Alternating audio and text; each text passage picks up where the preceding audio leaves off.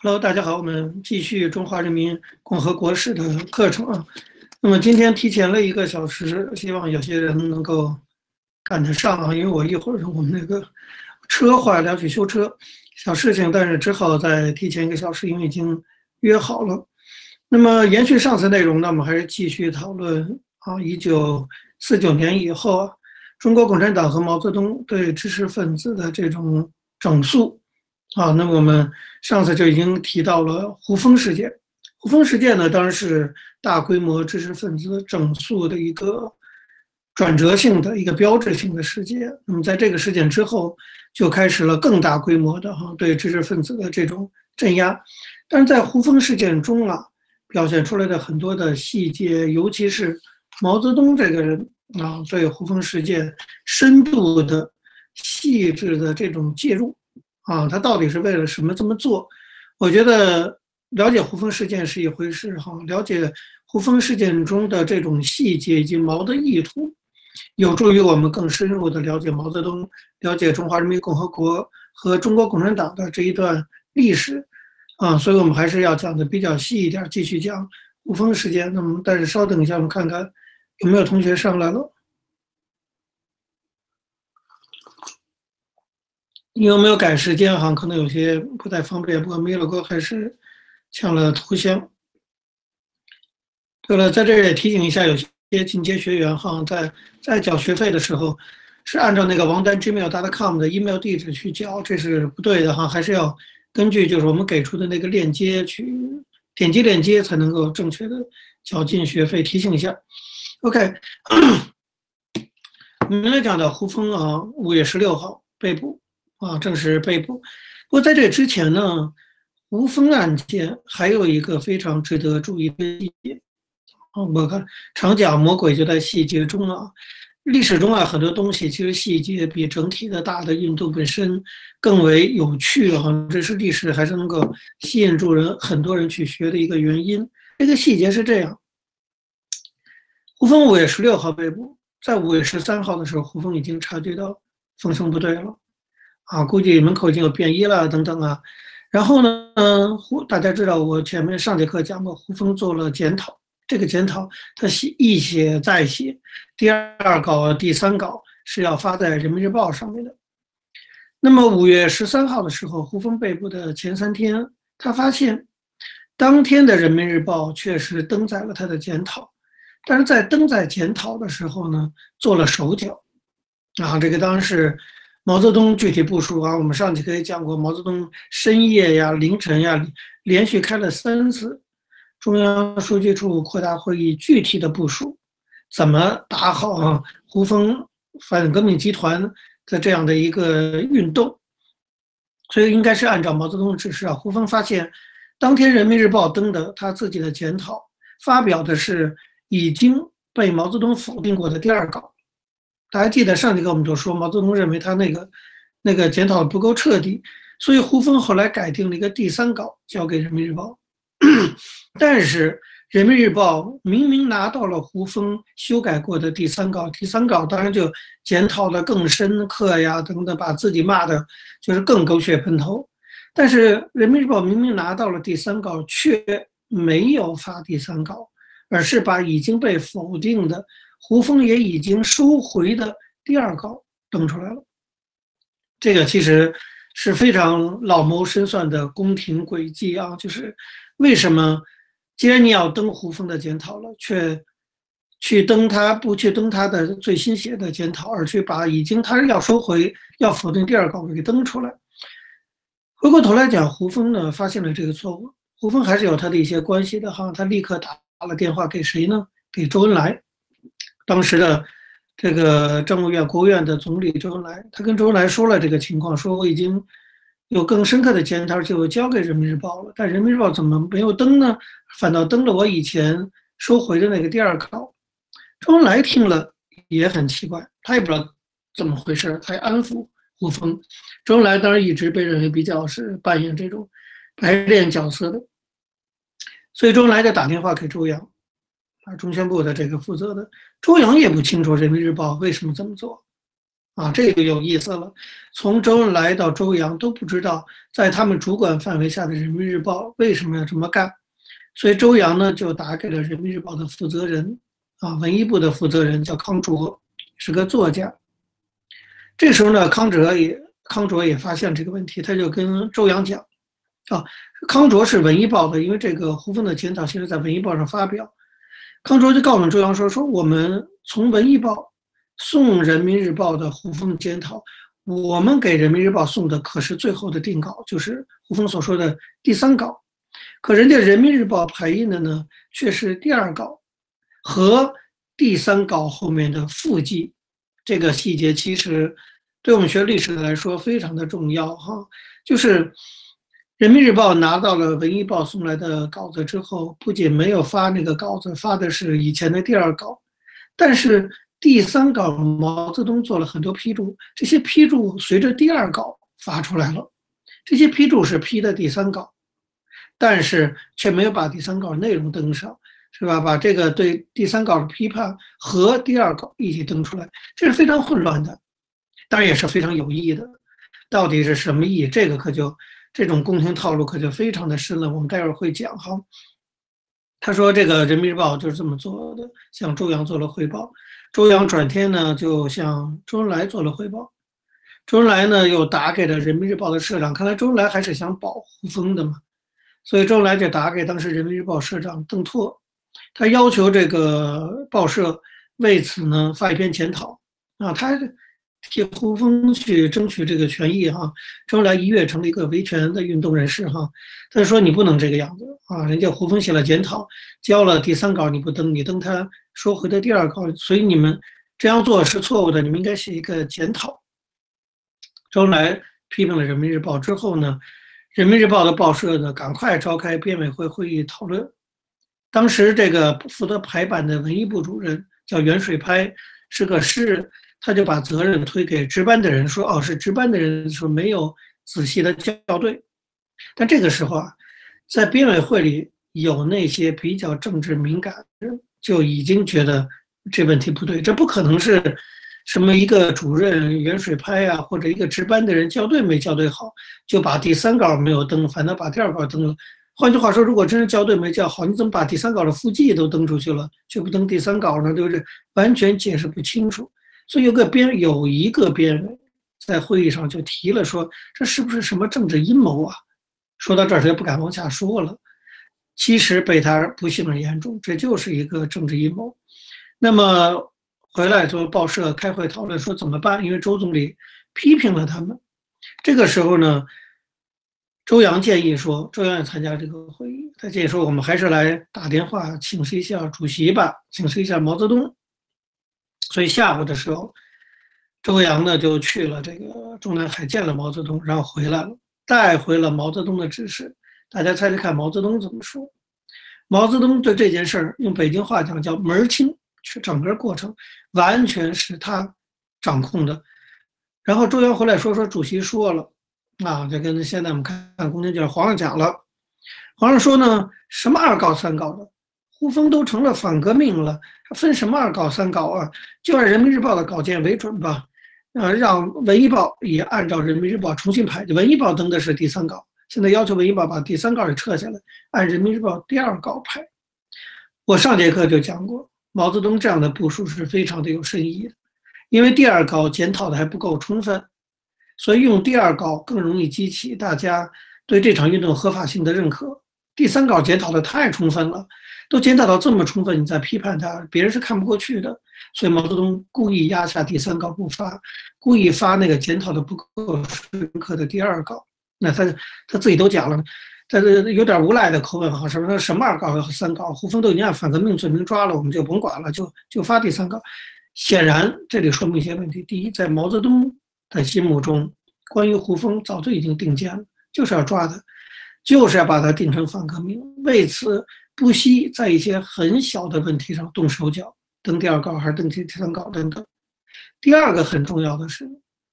在这个细节上，哈，就我刚才讲的这个过程中，你可以看到，从周恩来甚至到周扬都不明白毛泽东的意图，周恩来都不知道这件事，所以听了胡风告状，他还觉得，哎，你人民日报怎么这么干？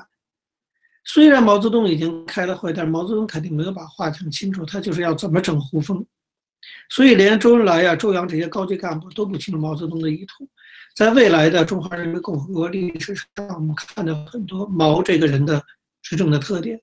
有的时候他的那些阴谋诡计，他真的是谁都不讲，江青也不讲，周恩来也不讲，林彪也不讲，他自己心里打好了一个主意，他开始盘算，他开始部署。这真是一个毒夫啊！就中国古代史上的毒夫啊，那当然也是个民贼。在这么大的一件事上，批胡风的事情上，只有毛泽东一个人在那儿纵横帷幄啊，他在那里整个处理，连周恩来不知道。果然呢，随后在毛泽东的亲自的指导下，五月十三号，《人民日报》就开始刊登批判胡风的材料。这个时候呢，胡风已经被定性为反党集团。到了六月十号的时候，过了一个月，公布了胡风反党集团的第三批材料。这第三批材料的内容是什么？就是从胡风家里抄出的大批的信件，每封信件，毛泽东亲自的看，在上面画点儿，做批注。到这个第三批材料公布的时候，《人民日报》批胡风已经说是胡风反革命集团。大家要回去听我第上一节课，我们就知道这个对胡风的定性是一波三折的。一开始周扬他们是从宗派的角度。说胡风是有宗派思想的小资产阶级的文艺团、文艺小圈子，这个还是比较轻的。后来上升到反党反人民的文艺思想，现在完全就变成一个反革命集团了，刑事犯罪。从文艺争论经过几个月哈，一下子上升成这种刑事案件。胡风哪里会有什么形式问题？一个文人，但是毛泽东就这么指引着这条运动，一步一步的走到了六月十号发表第三篇。第三批材料在《人民日报》登了很多，登胡风的信的原文，以及对这些信的评注。那么，为了制造这个胡风这个冤案，哈，毛泽东亲手制造，成了一个大厨。他就是选择性的刊登了一些稿件，在这些稿件中还使用了很多的伎俩，就可见胡风案件的编织是多么的精致。我们再来举一个这个具体例子，哈，就是。六月十号不是公布第三批材料，就是胡风的家里抄出来那些信吗？六月六号的时候，在这之前，毛泽东开始部署。六月六号，毛泽东已经收到第三批材料和《人民日报》对这些材料所发的社论，他看了，看了以后呢，他做了个批示给中宣部长陆定一和副部长周扬。在这个批示中，他说什么？大家可以听听，这都是在毛泽东的这个建国以来文稿中。啊，公布的文件没人给他栽赃，他自己讲的话。他说呢，社论呢我还没有看，社论尚未看，对第三批材料的注文修改了一些，增加了几段。其实哪是修改一些，增加几段，基本都是他写的。说，请你们两位呢，或再邀请几位别的同志，如陈伯达、胡乔木、邓拓、林默涵等，共同商量一下，看是否妥当。我最后一句话才是整个这个批示的关键，在最后一句话，毛泽东讲说：“我以为应当借此机会做一点文章进去。”说起来，毛也算是个诚实的流氓哈，他算是相当讲话很诚实，大白话的说出来。他说：“我们要借胡风这件事做一点文章进去。”问题出来了，做什么文章？做什么？毛泽东到底要做什么文章？毛泽东要借胡风运动。做一点文章进去，这是他自己亲口讲的。问题是，他要做什么文章进去？这个问题我留给大家去思考哈。也许我们要提到。那么，当然不管怎么样，做一点文章进去这样的提法啊，已经很清楚的表明毛泽东的部署就是要以胡风案案件为一个突破口，或者说作为一个序幕，来引出一个更大的政治运动来。这就是胡风事件的其实根本的毛为什么要整胡风的更重要的一个目的啊？我们如果来仔细的分析，就是我们从细节上来讲，分析毛泽东看胡风的那些私信之后啊，然后做的那些批注，你就更可以清楚的看到毛泽东是如何的为了编织案情而不惜一切手段，甚至完全扭曲和编造事实。完全是诬陷胡风。比如说，在第三批材料里的第五则，《人民日报》公布了有一个作家叫绿原，啊，这个绿原当时被打成胡风集团分子，就是他很仰慕胡风，算是胡风周围的一些追随者啊。那么，他一九四四年，早在一九四四年五月十三号，从重庆给胡风写了一封信。这封信呢，被从胡风家里啊，五五年给抄出来了，抄出来给毛泽东看了。这封信里啊，有这么一句话，就是绿原呢当时给胡风写的，因为绿原拿胡风当老师嘛，生活中的一些大的事情啊、工作的抉择啊等等啊，他都想听听胡风的意见。所以呢，他跟胡风的写的这封信是报告他的动态。他说：“我已经被调到中美合作所工作，地点在磁器口，十五日到差，航发会不去了。”就这么一句话。这句话意思就是说，大家知道什么是中美合作所啊？就是所谓后来共产党在编织历史叙述的时候说的什么江界呀、革命烈士被关押的渣滓洞。那个渣滓洞的正式名称就叫做中美合作所啊。那个被后来共产党说成是个关押共产党政治犯、迫害共产党政治犯，而且采用了美国给的技术来迫害的这样的黑机关。那么原来呢，绿原呢是申请去了航发会、航航空业发展委员会之类的，但是他告诉胡风说：“说我现在不去了，啊，我要调到这个中美合作所渣滓洞去工作了。”这么就这么一句话被毛泽东看到，毛泽东眼睛很尖的，因为中美合作所或者说渣滓洞看守营，这当然是一个哈，就这个共产党后来宣传的重点。毛泽东就针对这句话写了如下一个批语。他说什么呢？我们要看毛泽东开始怎么满口跑火车，开始胡喷了哈。毛泽东说，绿原在一九四四年五月，他加了个括号，说被调至中美合作所去工作。他说，中美合作所就是中美特种技术合作所的简称，这是美帝国主义和蒋介石国民党合办的，由美国人替。蒋介石训练和派遣特务，注意要提到特务训练特务，并直接进行恐怖活动的阴森黑暗的特务机关。这个机关以残酷拷打和屠杀共产党员和知识分子而著名。然后毛泽东来了，说谁能够把绿原调至这个特务机关去呢？特务机关能够调谁去工作呢？这是不言而喻的。你看毛泽东这个批示。够狠毒，够狠毒吧？首先，他就把中美合作所的定性就先讲得很清楚，说这是个训练特务的机关，意思是说，那你绿原去这个机关，你绿原就是特务。然后他开始暗示是，中国有个成语叫深文周纳，这是标准的深文周纳，文字狱就是这么来的哈。他就说了，说他启发人民日报的读者，谁能够把绿原调到这个特务机关呢？其实他暗示胡风。他意思就是胡风更是个大特务头子，所以他调绿原到渣滓洞去受训，啊，把绿原也培训成特务。他的意思这个，但是他也不明讲。就说谁能把调到，然后特务机关能够调谁去工作呢？这句话当然就指绿原，说绿原就是特务。他说这是不言而喻的，这还是不言而喻的。那谎撒谎都可以不言而喻的哈。为什么我说毛泽东这一段是彻头彻尾的捏造历史和撒谎？事情是这样的，我们就以绿原这个例子当做一个。个案哈，一个 case study，我们来分析一下，你就知道说毛到底在用什么样的手法来制造政治冤案。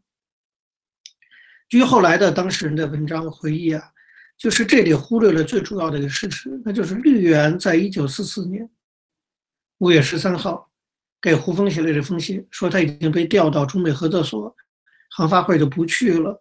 但是实际上呢，绿原根本就没有去中美合作所。他给胡风写了这封信之后，他就变了主意了。这个主意是谁变的？还是胡风帮他改变的？绿原后来写了回忆文章，叫做《胡风和我》，其中就提到了这件事。他说，一九四四年的时候，他在重庆的复旦大学外文系读书，曾经呢跟其他的学生一起啊，被校方统一的征召啊，其实学校统一征召，为来华参战的美军担任翻译啊，因为他学外文的。那么他在受训的期间，因为他是个左翼的文艺青年啊，文青，他受训期间呢，被国民党认为有思想问题，所以分配的时候呢，就没有把他分配到航发会，所以他说航发会不去了嘛，改调到中美合作所，调到那块去。大概国民党当局认为说航发会更敏感，不能让绿原这样左翼的青年去，所以派他去了这个中美技术合作所。绿原回忆说：“他说当时啊，他其实也知道这个中美合作所的背景，所以他心里非常的惶恐。”又举目无亲，那么只好向胡风求助，就给胡风写了刚才我们讲到那封信，说我现在已经接到调令，要去中美合作所了，航发会我就不去了。但是事实的真相是什么？事实真相是上午绿原发了这封信出去之后，下午他就等不及，他已经等不及胡风给他回信了，因为关系到他自己的工作啊、前途啊，所以他当天下午呢就去了。胡风的家里了，直接找到了胡风。当时呢，胡风根本不了解什么中美合作所啊是个什么样的机关，但是呢，胡风帮助绿原做了一番分析。他说：“你看啊，你已经被认为国民党认为思想有问题了，所以现在已经把你从恒发会要改掉到那个所谓的中美什么合作所。”胡风说：“绿原呀，我认为这样对你是很危险的，所以呢，我替你做个决定吧，你呢哪儿都别去。”你就别找工作了啊，或者你做别的事情等等。胡风拦住了绿原去中美技术合作所，这跟刚才毛泽东对那封信做的批注，暗示是胡风派绿原去中美技术合作所，完全背道而驰。就是事实是胡风拦住了绿原，不让绿原去中美技术合作所。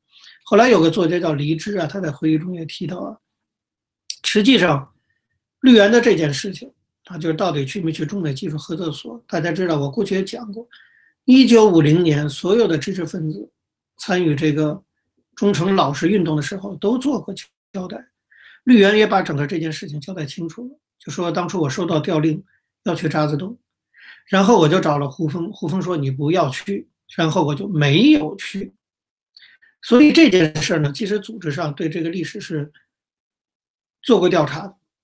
换句话说，当地的党组织是知道绿原最后没有去中美技术合作所的。那么这样的历史，当毛泽东哈在做胡风案子的时候，我相信一定是有附件也报告给毛泽东的啊，因为毛泽东要给绿原的信做批注，他当然也要看很多材料。大家记得上节课就讲哈，送了很多材料，毛泽东光点那个点儿就点了两万多点。这些材料当然包括所有这些涉案人员的具体背景材料，所以我们完全可以推断，毛泽东其实是清楚的，怎么回事？他其实也知道，第一，绿原并没有真的去啊渣滓洞中美技术合作所；第二，他也很清楚，胡风挡住了绿原，没有让绿原去。但是虽然知道这些事，毛如果如实的把这个事讲出来。他就失去了把胡风和绿原这样胡风的朋友打成反革命集团，说他们是国民党特务的证据了。为了让这种证据出现，哈，毛泽东就选择了完全改变事实，完全编造历史，从而制造冤案这样的一个目的。啊，为了就完全是个假证据，但是睁眼说瞎话。毛心里很清楚不是这么回事，但是他这么写，他这么写的目的就告诉说，从胡风到绿原都是国民党的特务啊，这根本不是。文艺思想的问题，这些人就是潜伏在共产党内的特务。这是一个细节哈，你就看是毛是怎么，这就是毛干的事情。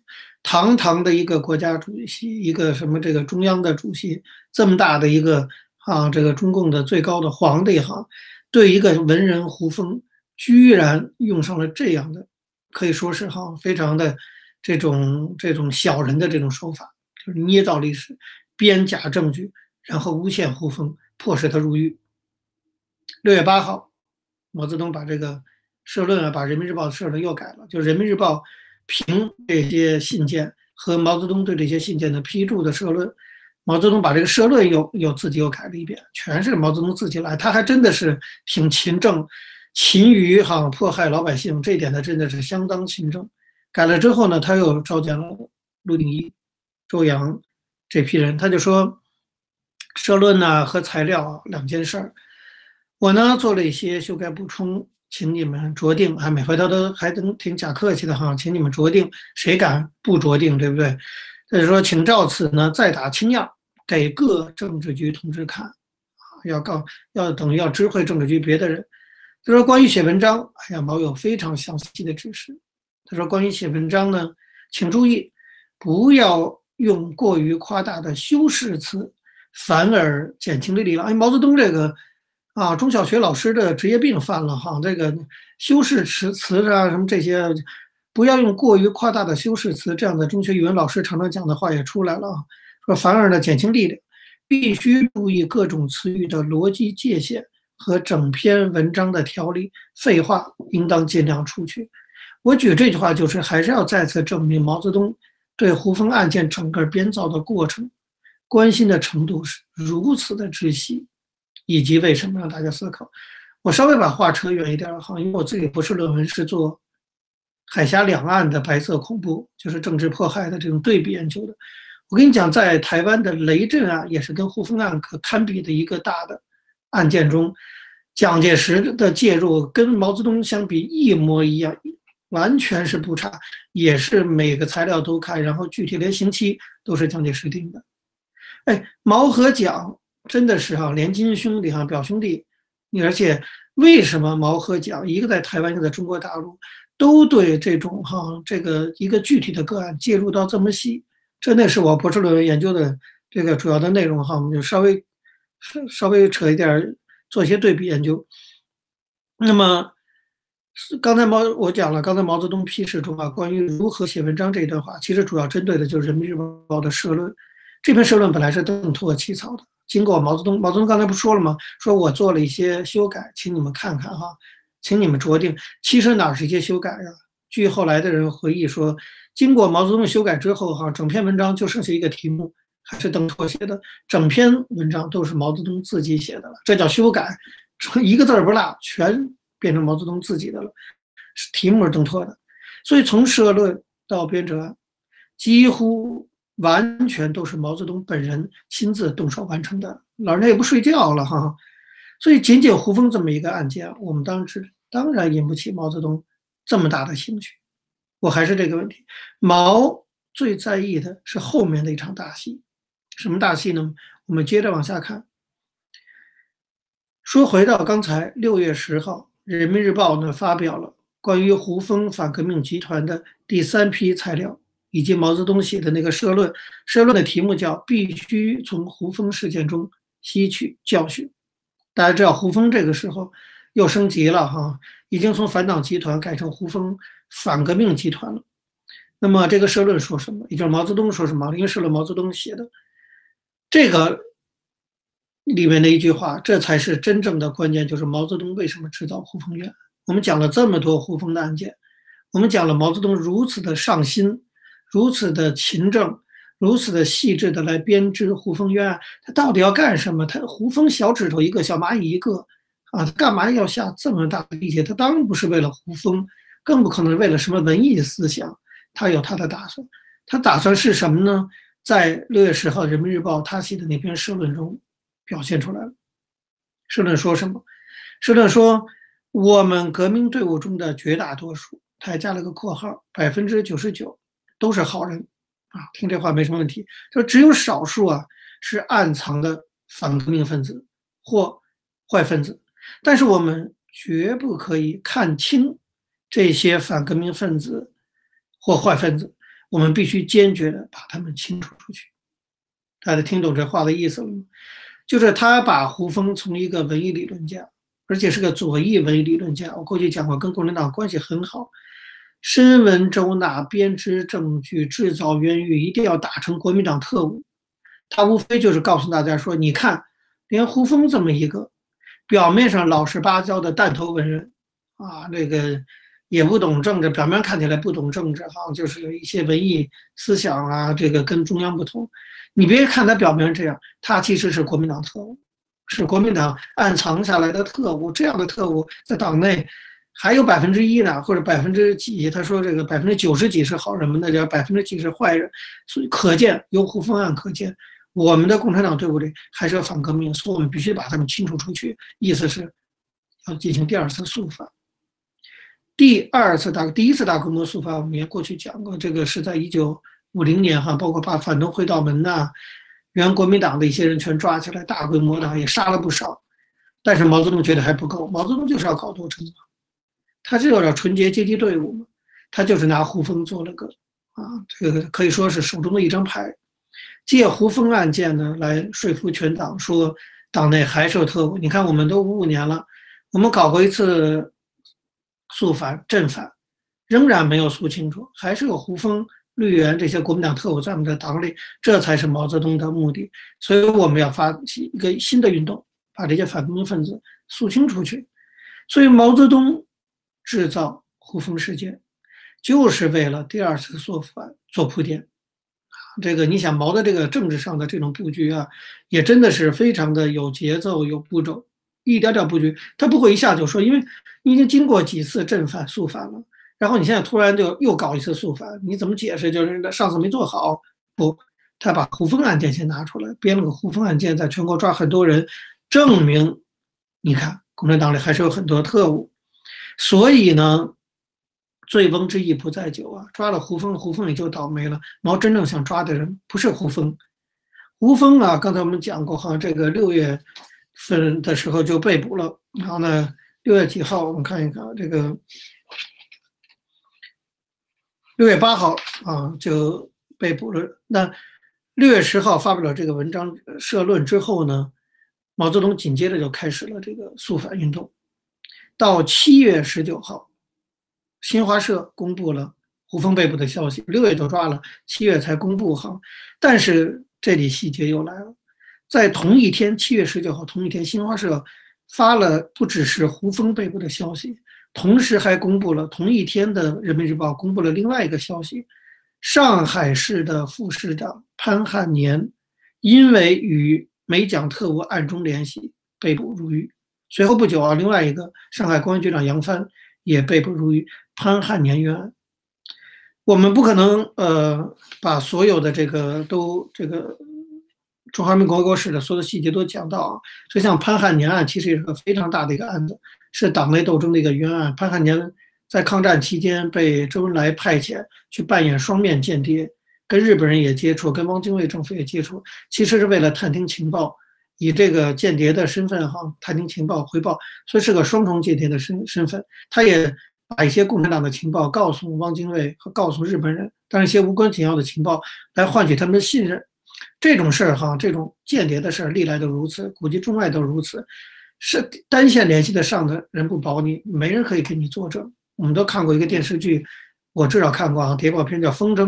那里就是一埋伏搞不好就几十年，但这个潘汉年呢，由于种种的关系，因为我们就不详细讲了，还被毛泽东怀恨。那么潘汉年其实是个高级情报人员，掌握了中共上层很多的内幕的消息，这大概是毛泽东要整他的很重要的一个。而且潘汉年长期在上海工作，非常了解江青的背景，这大概是毛和江青放不过潘汉年的另外一个重要原因。所以在胡宣布胡风被捕的同一天，也宣布副市长潘汉年是特务，跟美蒋特务暗中联系。潘汉年被捕入狱，关了很久，文革后才放出来。哈，那么以胡风和潘汉年事件为突破口，接下来整个的一九五五年七月以后，在全国范围内就开展了大规模的肃反运动。肃反运动非常残酷的，有大批人被抓、被杀、被关，就毛泽东。说的关关管啊关，或者是这个管理起来。那么在最后我要讲的就是说，就是在反胡风运动中，有一些知识分子啊，因为我这个这一个章专门就是讲中共对知识分子的改造，所以我们也要讲到知识分子。有些知识分子表现得非常积极，在反反胡风运动中啊，为了向这个当权者表示忠诚啊，不惜对自己的朋友。对自己的同行落井下石，啊，甚至表现那个姿态比当局还激进。这里呢，充分的反映出了中国部分的知识分子的劣根性。劣根性，没人品，应该说这个人性非常的恶劣哈。多少自己的老朋友，而且这些人他们怎么会不知道胡风不是国民党特务呢？是吧？是是个人就知道，但是毛泽东给胡风定了，说你是特务，这些人立刻跳出来说你是特务。这个中国知识分子啊是有自己的劣根性的。我当然不能把话说的很难听，说活该整哈，当然也不是。可是公知识分子自己也必须得反省自己有什么问题。你不仅不敢反抗，你还窝里反，对自己的同行落井下石，最后你自己也被整，那倒真的是有点活该了哈。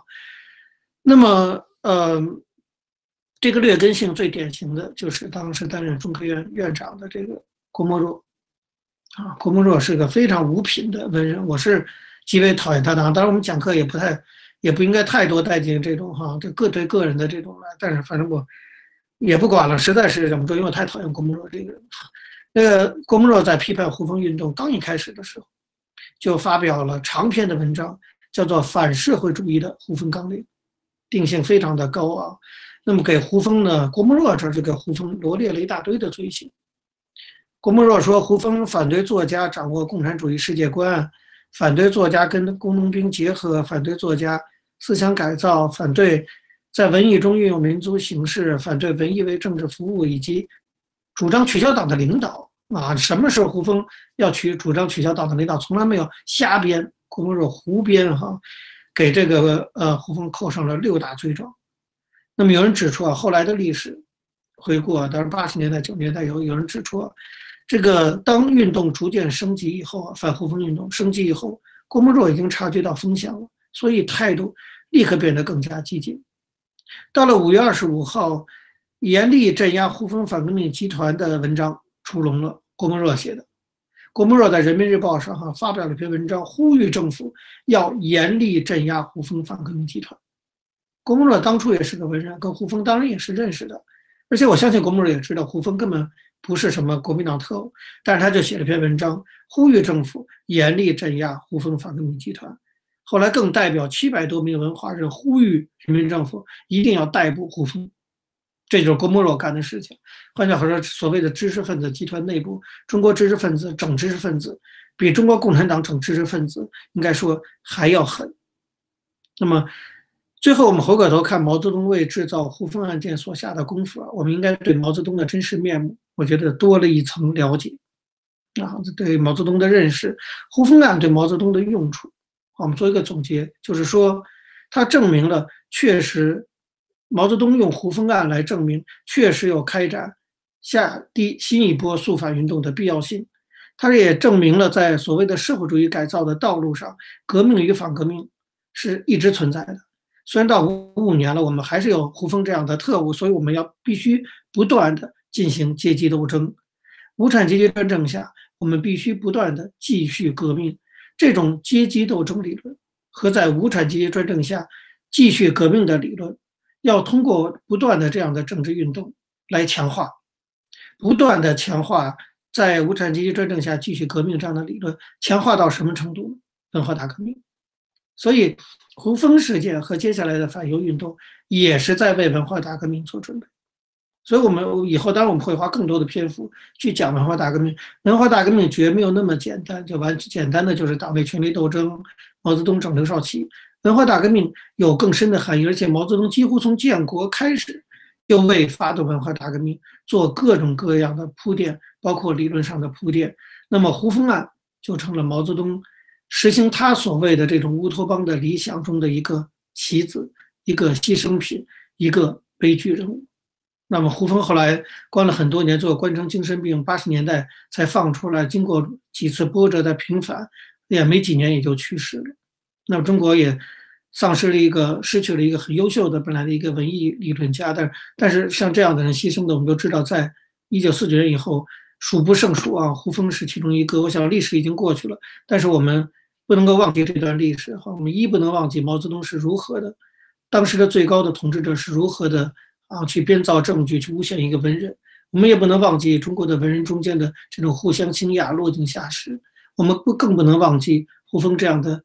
牺牲者啊，这才是我们对历史一个呃严肃的态度。那么呢，今天我们当然来不及讲反犹运动了哈，我们还是说这一个我们要讲的更详细一点，我们把中华人民共和国史要讲的透一点哈。所以下节课我们就专门的哈用一节课时间详细的来看一看胡风案件全国被抓的人其实还是有限的，几百人、几千人。